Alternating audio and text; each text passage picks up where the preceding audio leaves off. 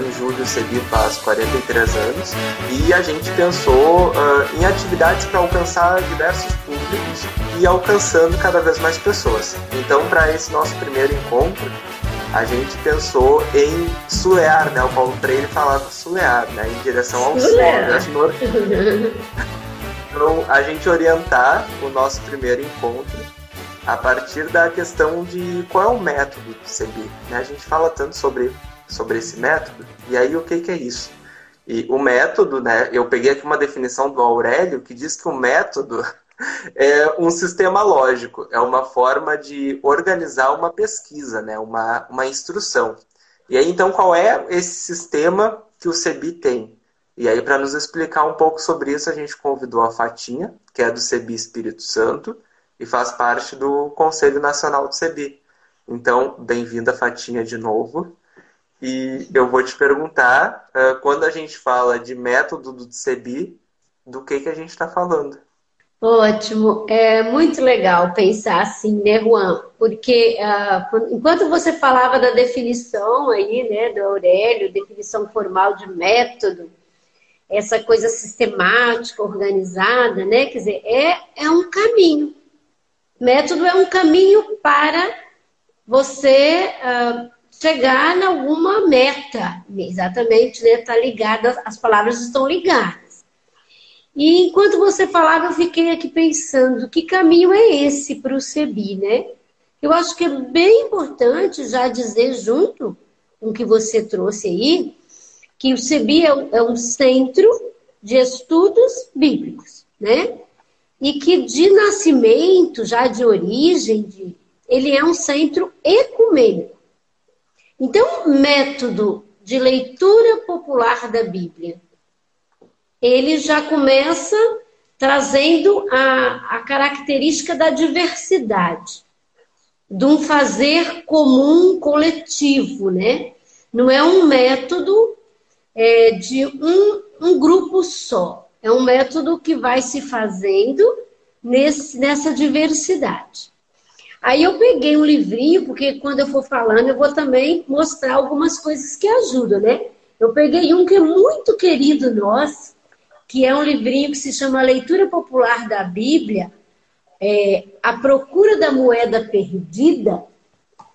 E nesse livrinho, o Sebastião Armando Gameleira, ele faz uma introdução ao que a Nancy e o Frei Carlos escrevem no livrinho, e aí ele diz que é, o método é ir através do caminho.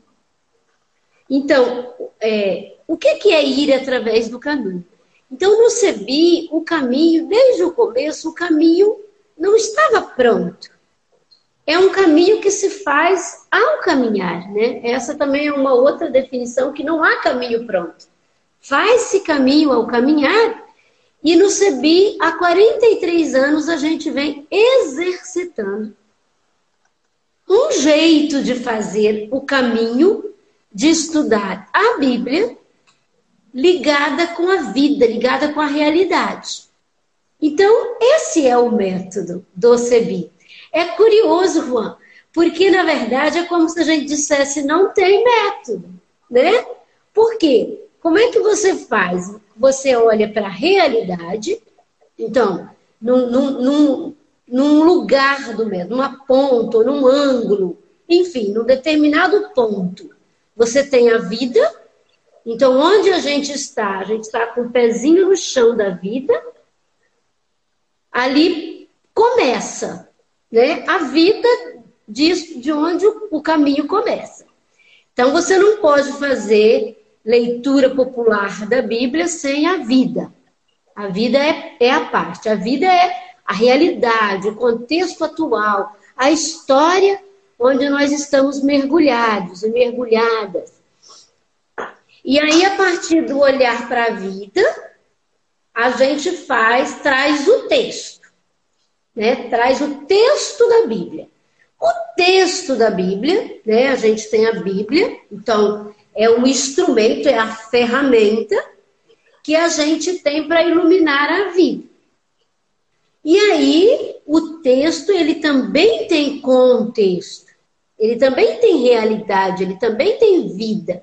Então, o tempo do texto é um tempo longo de, de estudo, porque aí a gente vai mergulhar também na experiência do texto. E depois desse processo, volta-se para a vida, para a realidade agora iluminada. Isso em comunidade. Então a gente usa sempre um desenho, sabe? Um desenhozinho que a gente sempre usou assim como um triângulo, né? Que tem a vida, tem a Bíblia e tem a comunidade. Hoje a gente prefere até dizer que não, é, não tem os ângulos tão definidos. A gente faz já um, um círculo, né? É uma circularidade porque os processos se, se encontram.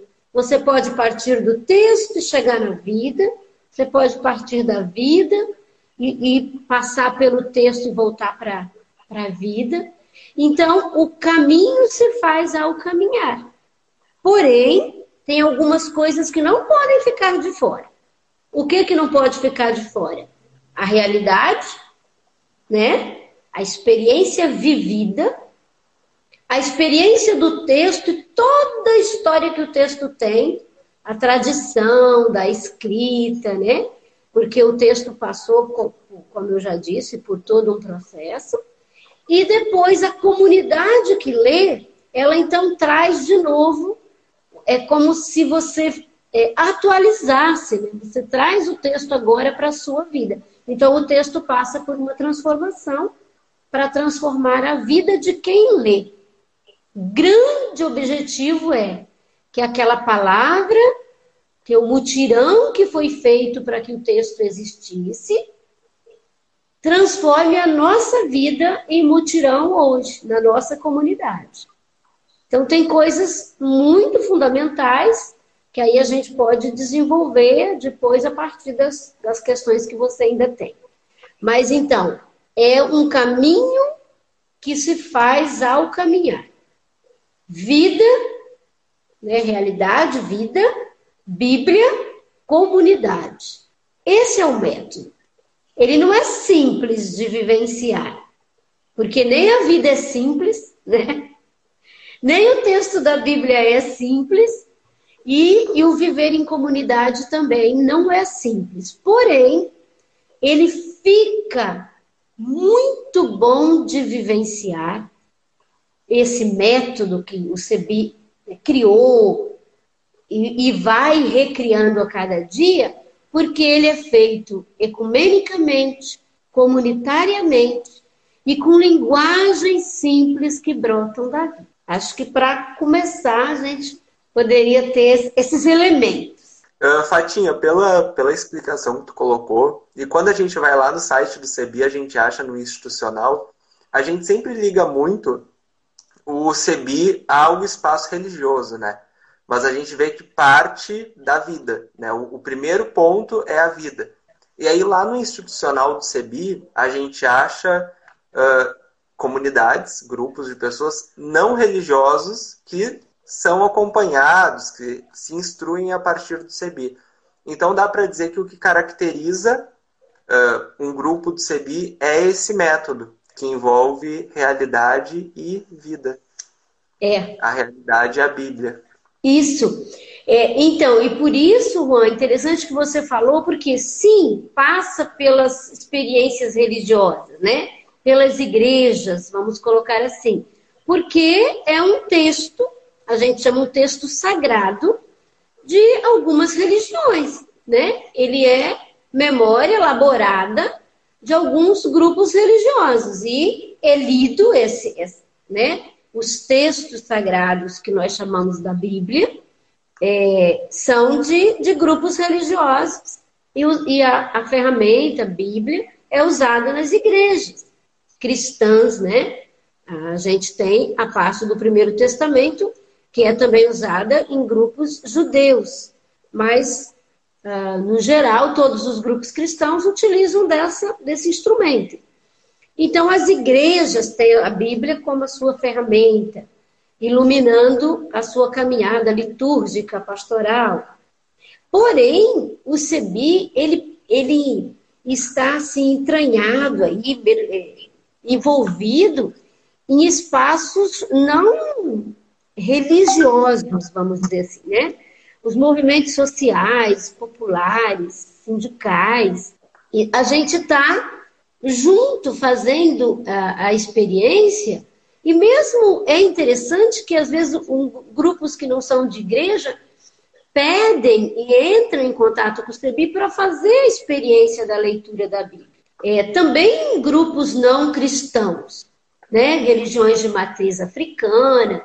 A gente tem experiência de ler a Bíblia juntas, juntos e juntos de pessoas que também não praticam a, a religião cristã. Por quê? Porque essa experiência de, da leitura popular, ela possibilita a troca de, de saberes, a troca de experiência. E é, é fato, né? Todas as pessoas e todos os grupos, eles buscam uma uh, prática da espiritualidade, uma vivência da espiritualidade. Então, para aqueles que não são religiosos, como você mencionou, grupos populares, né, de lutas sociais, vem porque a prática da educação popular ela passa por esse mesmo caminho, né, do diálogo, do fazer juntas e juntos, os processos de libertação. E no nosso caso de grupos religiosos, independente do pertencimento, a gente também tem o dado da espiritualidade, que é muito importante no processo da leitura popular da Bíblia. Eu estou até aqui com uma, uma, uma vela, né? Porque eu pensei, não, em algum momento a gente tem que dizer isso. É essa luz que nos ajuda a percorrer os caminhos, a entender a realidade, a interpretá-la e também interpretar o texto da Bíblia. E aí a gente vai fazendo isso.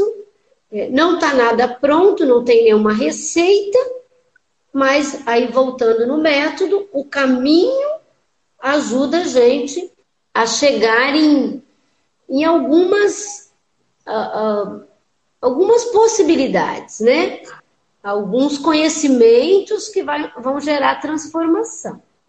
Agora, eu gosto sempre de dizer e gosto de viver isso.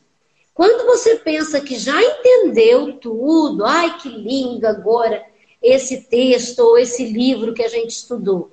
Aí você vai em outro grupo e você começa a desconstruir e vai percebendo que você ainda não sabe, que você pode refazer todo o caminho, porque a realidade muda, o grupo traz novos elementos, né?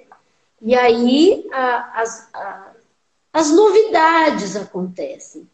E sempre o que está em jogo é como que essa palavra pode nos ajudar a transformar a realidade, a vida.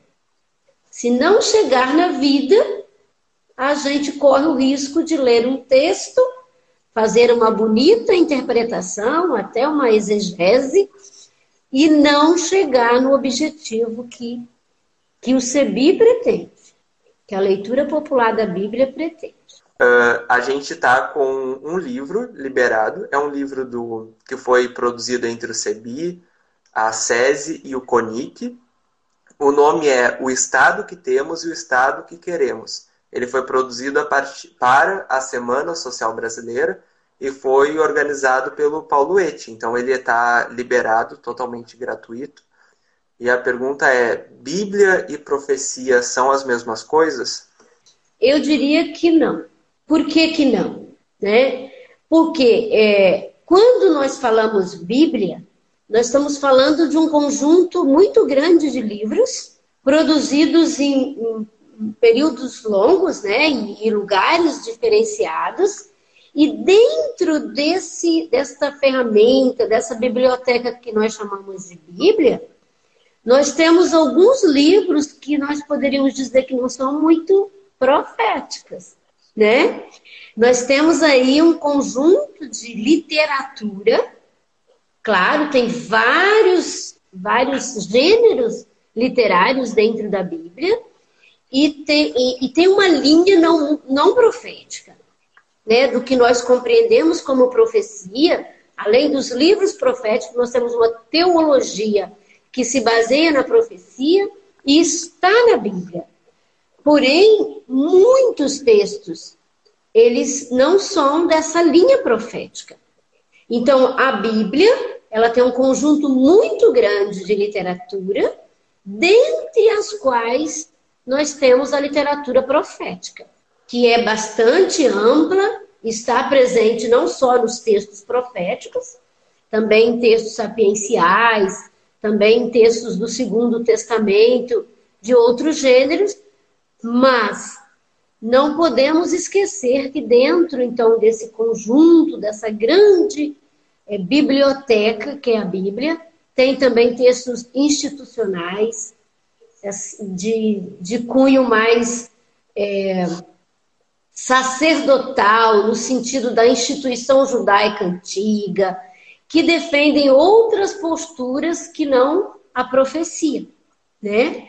Então, quando a gente lê esses textos, a gente precisa também considerar essas diferenças. Que nós temos linhas teológicas dentro da Bíblia, no mínimo duas. Uma mais institucional, que passa pelos templos e estruturas né, dos, das religiões que perpassam aí os tempos bíblicos, e uma outra mais popular, que a profética estaria incluída ali. Então, eu, eu resumiria assim: não dá para dizer que é a mesma coisa. Bíblia e profecia.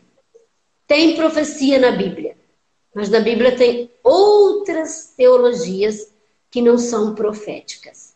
Sim, e é, é interessante como, como o método que o Sebi propõe, e essa é, é é, um método que, na verdade, é, é, esse convite a olhar a partir da vida, né? Um Deus que se preocupa com a vida. E aí a gente vai compreender a Bíblia, vai fazer a profecia a partir dessa, desse olhar, pensando o que, que Deus, o que, que a rua divina que sopra nas nossas vidas uh, quer nos falar, né? E aí a gente vai é. tentando iluminar a partir do texto. Por isso, assim, que é muito importante a vida, né? as perguntas da vida.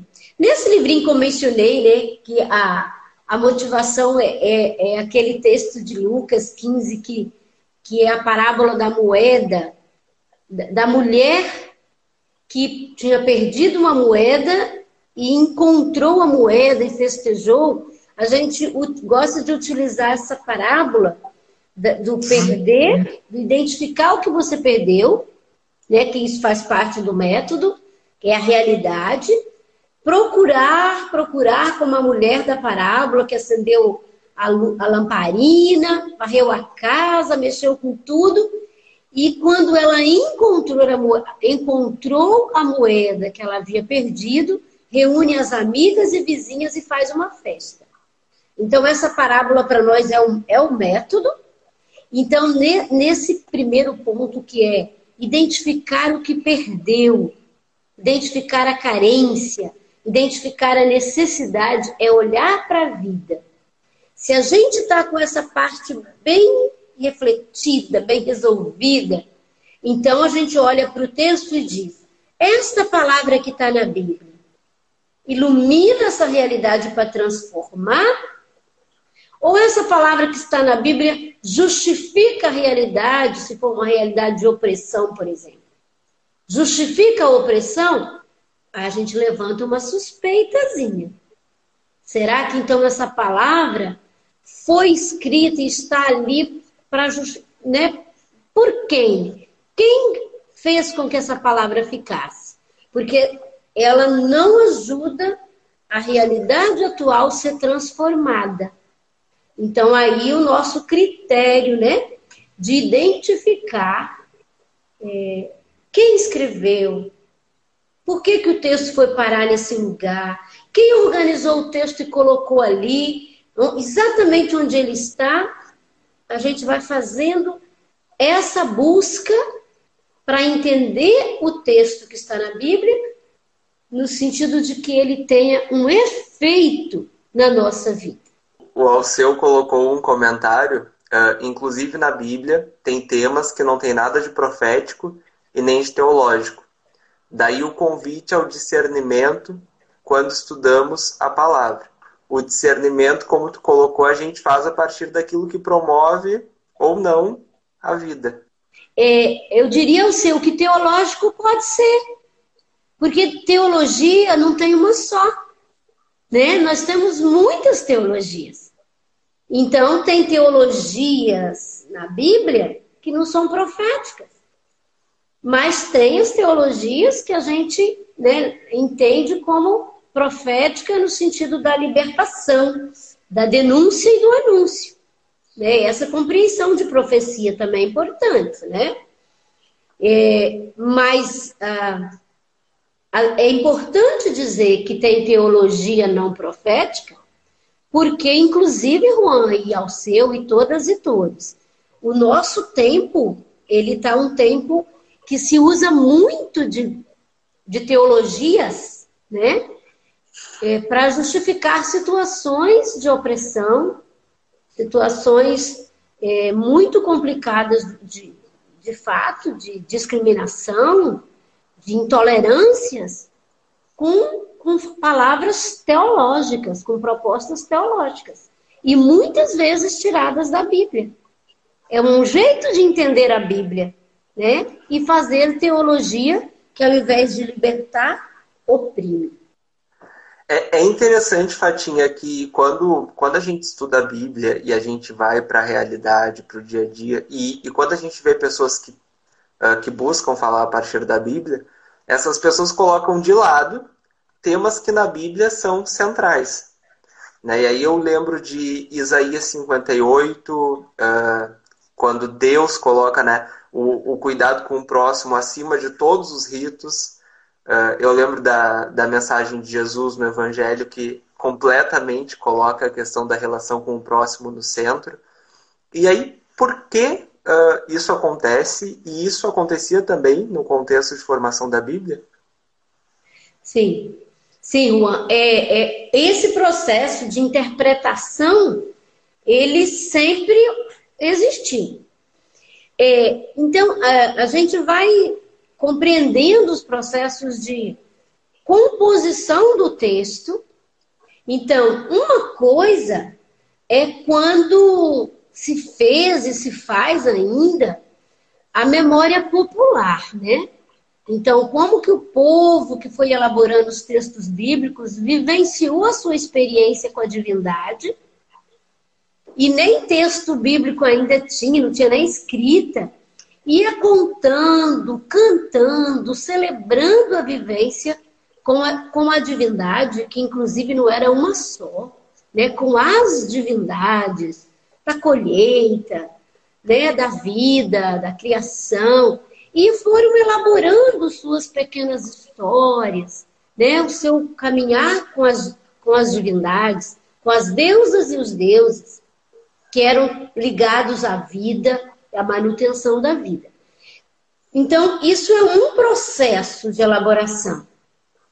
O outro processo que foi gerando textos escritos é exatamente quando, a partir dos, dos palácios, a partir das experiências dos reis, começa a colocar por escrito o que foi vivenciado e contado.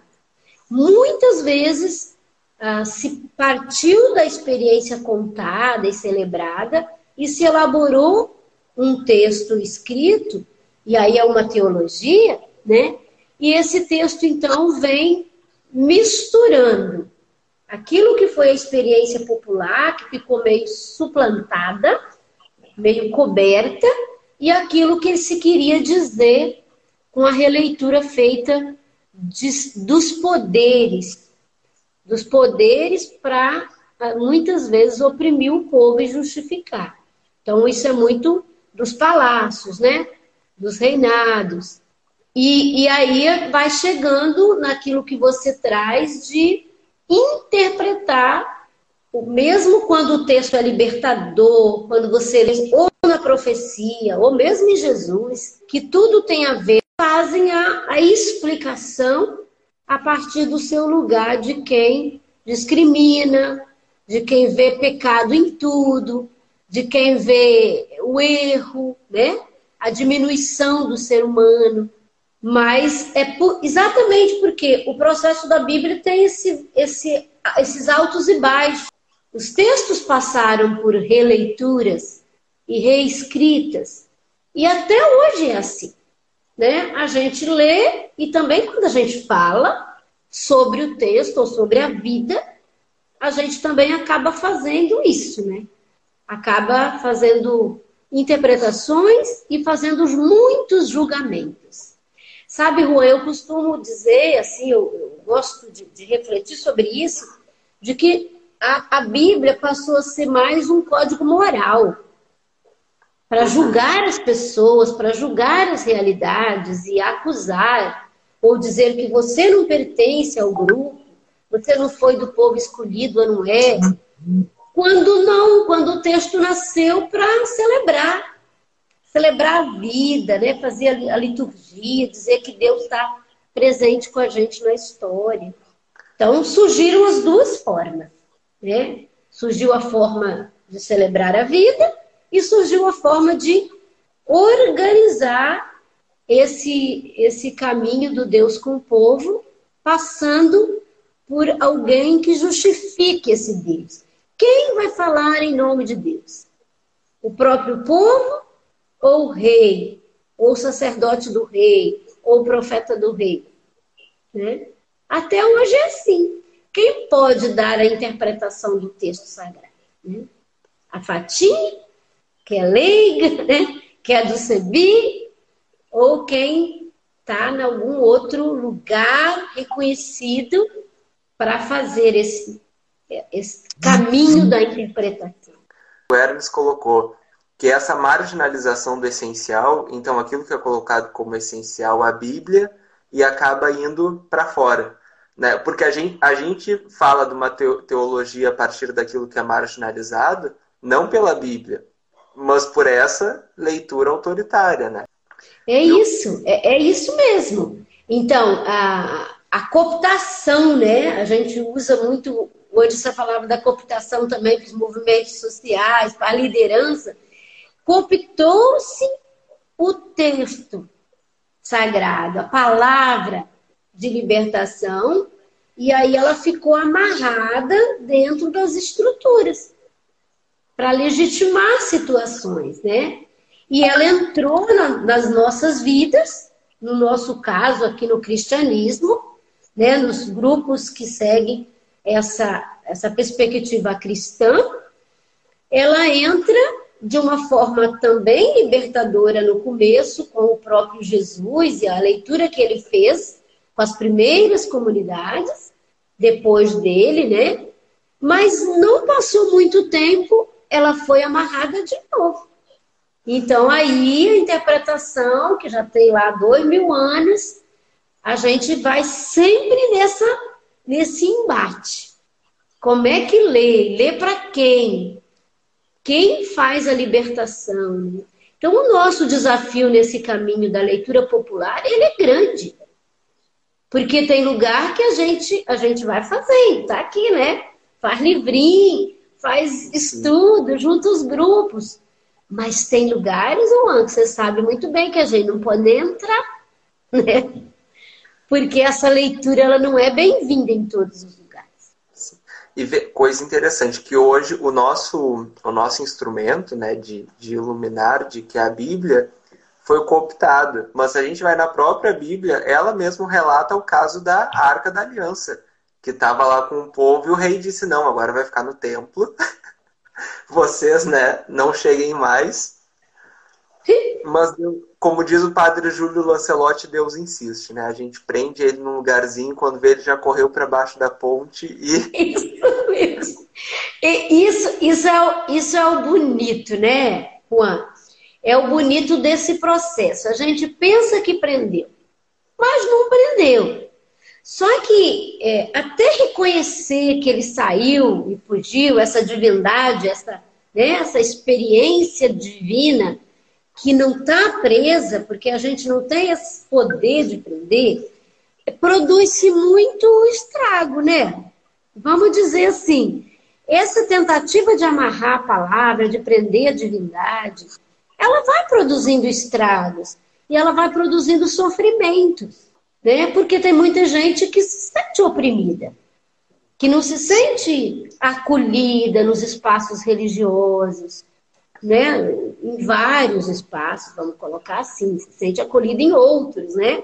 Mas não se sente acolhida porque às vezes esse lugar ficou um lugar, como a gente comentou antes, né? Então, ao invés de acolher, separou. E isso está dentro do texto e isso está na interpretação do texto. Então, o nosso processo do método do CEBI, que faz a desconstrução, né? Na leitura feminista da Bíblia, que nós vamos ter depois com a irmã Teia, é, a gente fala da, da suspeita, né, do caminho que a gente faz, que é da suspeita. É de fazer perguntas suspeitando do que está escrito. Que tem gente que acha que é ruim, mas não é ruim. É muito importante fazer pergunta para o texto. Fazer todas as perguntas que a gente quiser e puder. Porque aí sim, o texto vai chegando para perto da gente e nós vamos no processo de tirando os tijolinhos que foram, foram usando para formar o texto. A gente vai tirando, vai tirando e vai chegando no que é a palavra de fato da memória, da memória popular. E depois a gente vai colocando de novo os tijolinhos, reorganizando tudo para que o texto fale para nós hoje como que a Bíblia fala hoje, né? Então, naquele triângulozinho que eu mostrei, que pode não ser triângulo, pode ser círculo, o que está bem no centro é assim: Deus fala hoje. Deus fala hoje como? Deus fala hoje se a gente considerar esses, esses elementos. Vida, com tudo que tem. O texto da Bíblia, com tudo que ele tem né, de história, de tradição, de etapas, e com a comunidade que lê. Aí, Juan, é legal isso. Nenhum grupo lê o texto igual. Né? Nenhum grupo. Eu leio o texto nesse corpo de mulher. De fatinha, mulher, professora aposentada, né?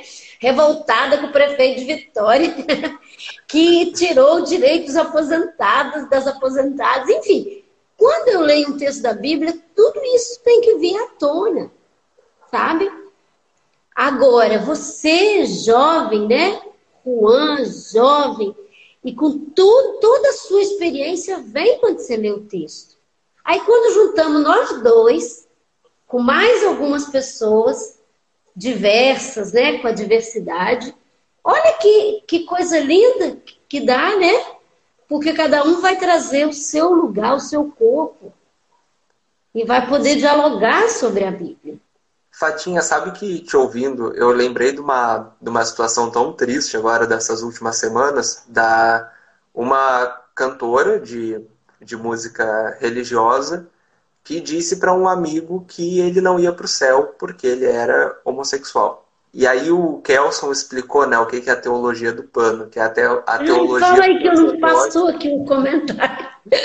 São sacerdotes uh, que andam para cima e para baixo de batina de casula, luxuosas, uh, e valorizam as vestes acima da profecia, né? acima da vida. Isso está eu... tão em alta, tão em alta, né? Que essa coisa toda dos dos panos e, e também das interpretações fundamentalistas, elas estão ganhando muito espaço. Né? Mas eu conclui o seu pensamento.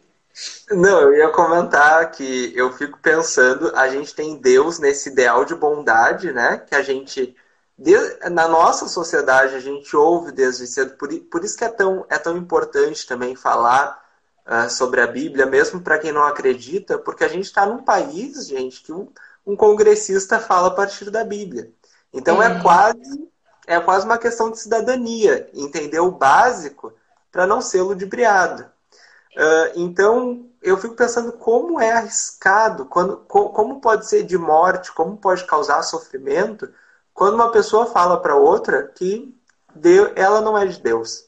Né? E a partir de uma leitura que é de morte, não a partir da vida. Isso, então você vê, estabelece um julgamento, né? Quer dizer, nós, cada um aqui, já se sente no direito de julgar e dizer se vai para o céu ou se não vai para o céu, né? Para onde que vai, quer dizer, o critério de, de, de salvação ou não, passando por um, por um critério nosso, né? moralista, fundamentalista, que é de uma interpretação do texto.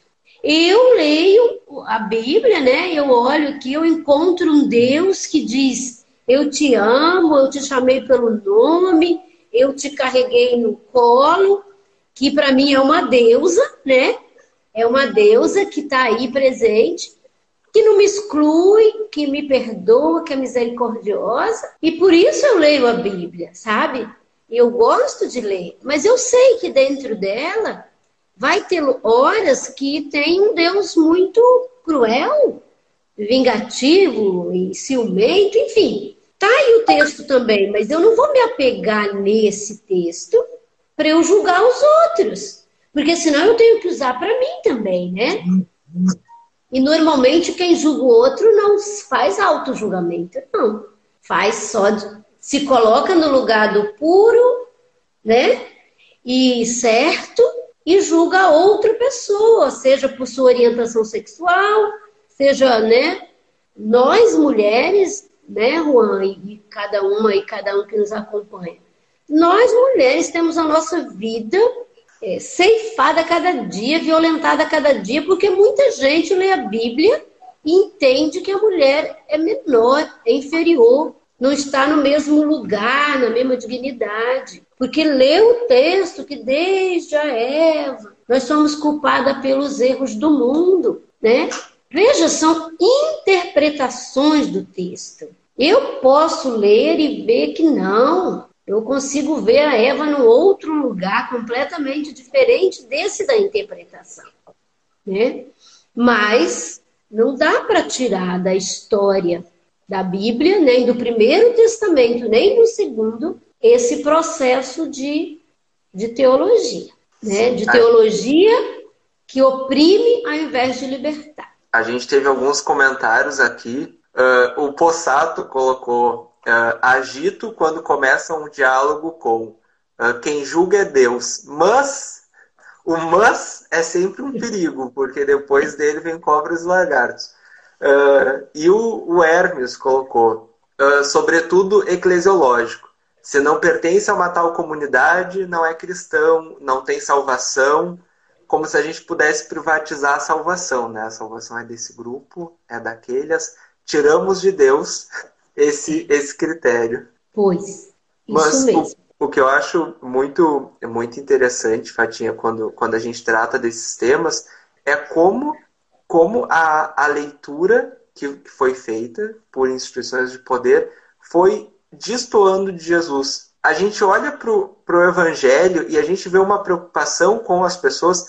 E aí eu recordo a, a passagem do centurião, que era alguém que fazia parte dos cultos pagãos romanos. Mas a, na visão de Jesus, era alguém que tinha mais fé do que o povo que dizia que acreditava no Deus judaico, que era o Deus de Jesus. Então são, são, são visões né, que, que a gente vai construindo e que vê como, como Deus uh, pode ser essa, essa pessoa inclusiva que vai olhando a partir de nós. A própria Marcela Altaúz fala, né? Deus é multidão. Né? Deus é muita gente é. olhando para o mundo e compreendendo. Agora, sabe, Rua, então nesse processo que a gente está fazendo, que é exatamente praticando o método, o que nós estamos fazendo aqui, né? É você, eu e as pessoas que nos acompanham, porque estão também interagindo. O que, que nós estamos fazendo? Exercitando o método da leitura popular da Bíblia, que é esse fazer comunitário, né? que é ninguém tem a palavra certa, única. É esse processo de reflexão, de partilha. E aí eu fiquei pensando, enquanto você também trazia né, esse, esse exemplo, tem tanto texto de libertação, de vida, de misericórdia. E por que que durante tanto tempo e tantas pessoas se apegam àqueles da exclusão do julgamento, do deixar de fora grande parte da humanidade que não se encaixa na perfeição, né? Que alguém acha. Então a gente tem aqui, né, na no, nesta Bíblia, eu estou aqui com essa tab grandona aqui, essa tradução ecumênica, que a gente tem esses 73 livros, né, que são os que estão ali nas Bíblias gregas e é, grega e hebraica, considerados como os livros canônicos, canonizados, inspirados, mas tantas outras literaturas que nem estão nesse livro, mas que também foram produzidas pelos grupos, pelas comunidades, e em todos, todas essas produções de textos que partiram da vida, a gente, a gente não se prender àqueles que vão causar exclusão, né? mas buscar os que vão nos ajudar a fazer um, um caminho de inclusão, de tolerância, de vivência fraterna, de transformar esse nosso país num país onde tenha lugar para todo mundo, para todo mundo poder comer, poder morar, sabe? Então, nós temos aqui justificativa para essa vida partilhada, social, socialista e, e boa para todo mundo. Então, para que, que a gente vai se apegar? Agora, eu falo isso mas aí a gente não pode assim perder de vista que, por exemplo, é, a gente fez uns cursinhos, né? Aí acompanhamos junto sobre o livro de Josué. Já estudamos bem, já tem livrinho aí, o povo todo está no Brasil inteiro lendo, porque para a Igreja Católica Romana, né, para ICAR, o mês da Bíblia, em setembro, lê esse ano esse livro. Então, esse livro, por exemplo, ele tem várias possibilidades de, de interpretação. Você pode ler e, e pegar totalmente a exclusão, a intolerância religiosa e pôr em prática que ele justifica. Mas você pode encontrar ali também toda a memória popular da terra partilhada, sabe? Da, das decisões coletivas, das assembleias que se juntavam para tomar as decisões, o povo de Deus que dividiu a terra, enfim, qual vai ser a nossa escolha, né? Qual vai ser o caminho para ler esse livro e levar adiante e partilhar com o nosso povo nas comunidades? O Sebi fez sua escolha e fez o seu livrinho, né? Que é, diz, a, a, a terra é a herança de Deus para o povo morar e viver em paz. E vai sair um outro que é em busca da terra livre, né, da terra partilhada, porque a gente de fato quer transformar a nossa realidade. Fatinha, sabe que eu estava lembrando de uma figura agora uh, que eu acho que ela é bastante ecumênica, ela agrada a todo mundo, porque ela virou é. santo para a Igreja Católica Romana e para as pessoas né, protestantes históricas, ou mesmo para outras denominações, ela é lembrada para dizer: olha, a instituição não pode julgar dessa forma, que é Santa Joana d'Arc, né, uma mística que teve aquela vivência, uma, uma mulher né? E aí, uh, quando, quando a, a, a, igreja inicia, a igreja romana inicia os debates com Lutero, Lutero diz, olha, mas o tribunal da igreja não tem autoridade divina, porque ele condenou uma pessoa que depois reconheceu como santa. Então, é, é, é, é, esse olhar, né? A gente, como pessoa religiosa, a gente está levando uma palavra de vida, uma palavra de morte. E quantas vezes pessoas, no seu dia a dia, né, nas suas experiências, conseguem captar coisas sobre Deus, sobre a sua realidade, sobre essa rua divina, né? esse Deus que está com a gente no dia a dia, que, que a instituição não vai conseguir, porque a instituição às vezes tem outras preocupações que infelizmente não é tanto a vontade de Deus. Fatinha, suas considerações agora. É legal. Eu, eu queria, assim, nesse final, assim, primeiro agradecer. E aí eu mencionei esse livrinho, eu queria dizer que para quem quer aprofundar o método, exercitar, esse livrinho bem antiguinho, tá? Mas ele está ainda atual, que é de Nancy Cardoso e do Carlos Mestres, companheiros, né? Companheiro e companheiro, é de caminhada do Cebit sempre. Então, é a partir da, dessa parábola da moeda perdida. Aí eu peguei mais um, porque aí a gente aproveita para a gente ter material na mão é esse aqui, Juan, é o PNV 237, Metodologia de Aprendizagem Bíblica. Então, traz também algumas características tão importantes que não deu assim para a gente desenvolver aqui, mas que né, vai, vai nos dizendo o que, que a gente precisa para fazer, para vivenciar esse método, esse jeito do CEBI de fazer leitura popular da Bíblia. E até dizer que não é só o CEBI que faz leitura popular da Bíblia, não. Muita gente faz, né? Mas o CEBI tem isso organizado, produz os livros, produz formações para levar adiante a proposta da leitura popular da Bíblia. Então, eu quero te agradecer por, por mediar essa conversa, porque você vai nos ajudando também a entrar nesses caminhos da, da modernidade, da tecnologia, tá, Juan? E vamos junto, estamos aí nesse caminho. Ah, eu que agradeço, Fatinha. Eh, os livros que a Fatinha indicou, vocês conseguem achar lá na livraria do Sebi, no site do Sebi. Eu acho interessante lembrar que os, quando vocês entrarem na livraria do Sebi, vocês vão ver que a maioria dos nossos livros eles têm um valor muito baixo. Porque a prioridade do Sebi, o Sebi não é uma instituição que pensa no lucro. A nossa questão é produzir um material para ajudar os grupos de base populares. Então vocês vão receber, às vezes, um material super bom e pensar, nossa, por esse precinho. É porque a nossa preocupação não é a questão do lucro. Uh, eu quero encerrar então com um poema que está no nosso livro Poetizar, que foi escrito pela, pela juventude, né, por, por jovens, e é um poema da Marina de Oliveira Del Montes. E o nome do poema é Arriscar. Quem um dia pensou que estaríamos iguais aos passarinhos que o canto da liberdade aprisionou? Mas a natureza tem dessas coisas reverter o caos e se impor. Cada minha varanda vejo pardais, canarinhos, bem-te-vi, beija-flor e urubus. Um pia aqui, o outro pia colar. Um se achega e cria espaço, o outro voa para outro lugar. Cada um fazendo de seu som uma arte para quem isolado está. Enquanto a brisa vem chegando para compor com o rosto um aconchego a nos acalentar, no céu cinzento indicando que uma chuva vai chegar, as andorinhas se inventam, bailarinas sob o olhar que aprende a admirar. Faz rodopio, ginga e me convida a dançar. Não é uma, não são duas, nem três. A arte passarinhando vem arriscando mais uma vez para dizer que a vida no coletivo deve apostar.